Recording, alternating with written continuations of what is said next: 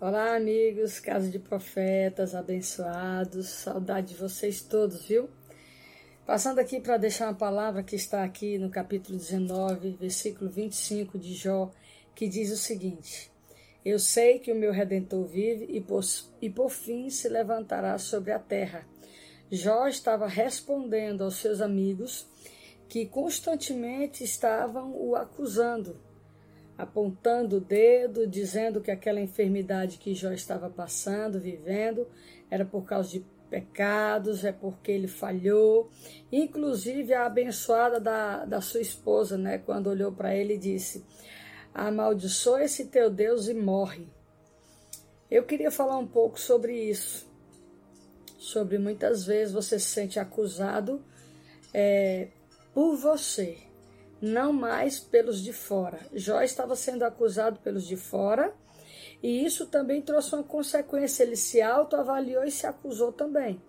E a Bíblia diz que Jó era um homem íntegro e reto, né? E que se desviava do mal. Então, é, os olhos, o olhar de Deus, os olhos de Deus era diferente do olhar daqueles amigos de Jó, né? Deus o via como um homem reto, como um homem íntegro. Então, é, em, fal, em se falando sobre isso, sobre acusação, muitas vezes você se autoacusa, você não se aceita, você se acha realmente, você olha para si e você vê as coisas que estão acontecendo ao seu redor, sobre a tua vida, e você culpa a si mesmo como se aquilo necessariamente fosse uma culpa sua que você está passando por essa situação, por esse problema, por essa falta de dinheiro, né? Por esse desgaste familiar, esse desgaste matrimonial, muitas vezes você culpa a si mesmo. Ainda que você tenha alguma parcela, né, em que você está é, realmente colhendo algumas coisas que você fez, porque nós todos somos pecadores. É, nós temos é, essa carne ainda que ela é pecadora, né? não estamos ainda num corpo glorificado. E mesmo que você tenha é, é, esteja colhendo essas coisas, esses, esses momentos difíceis na tua vida, mesmo assim, a Bíblia fala que as misericórdias de Deus se renovam a cada manhã, porque as suas misericórdias não têm fim. Elas estão se renovando todos os dias. Cada dia que o sol amanhece, que você acorda, você recebe o primeiro bom dia do Espírito Santo dizendo: esse dia, essa manhã se renovou sobre a sua vida. A minha misericórdia está sobre ti. Basta você entender essas coisas. Então, não viva uma vida de culpa, não, não viva uma vida de, de você se maltratando, você se machucando a si próprio. Já basta o mundo, já basta as vozes do mundo, já bastam as pessoas que muitas vezes estão ao teu redor, te culpam, te acusam. Não sinta-se acusado.